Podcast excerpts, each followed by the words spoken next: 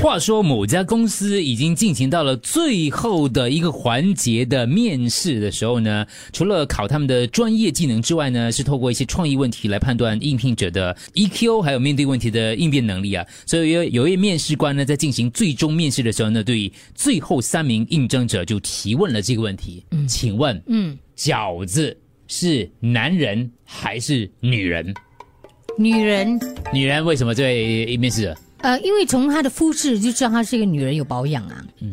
然后她的内线的话，就是我们的内在咯。嗯，所以我觉得应该是女肉碎还多。我我觉得我我的直觉上面觉得饺子是女的啦，这位面试者。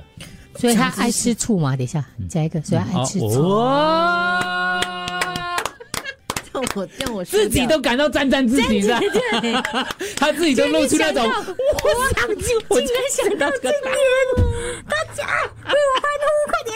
我觉得你被 录取了，世界冠军，世界冠军我应该被录啊，Y L M。OK 啊，你在骂我？没有啊，我 不是 Y K Y Y 没有啊 Y M。嗯，这位朋友，虽然他极有可能被录取，饺子是男的。为什么？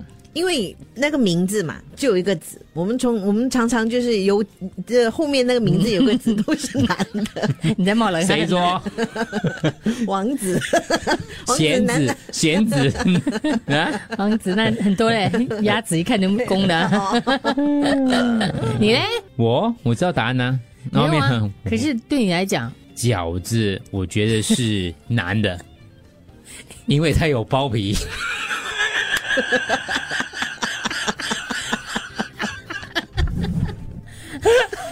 是啦，他就包着皮啦。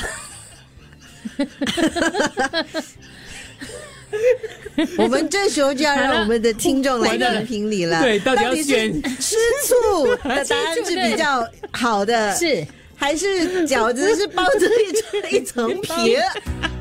选我，选我。选选吃醋的，请打一。选他。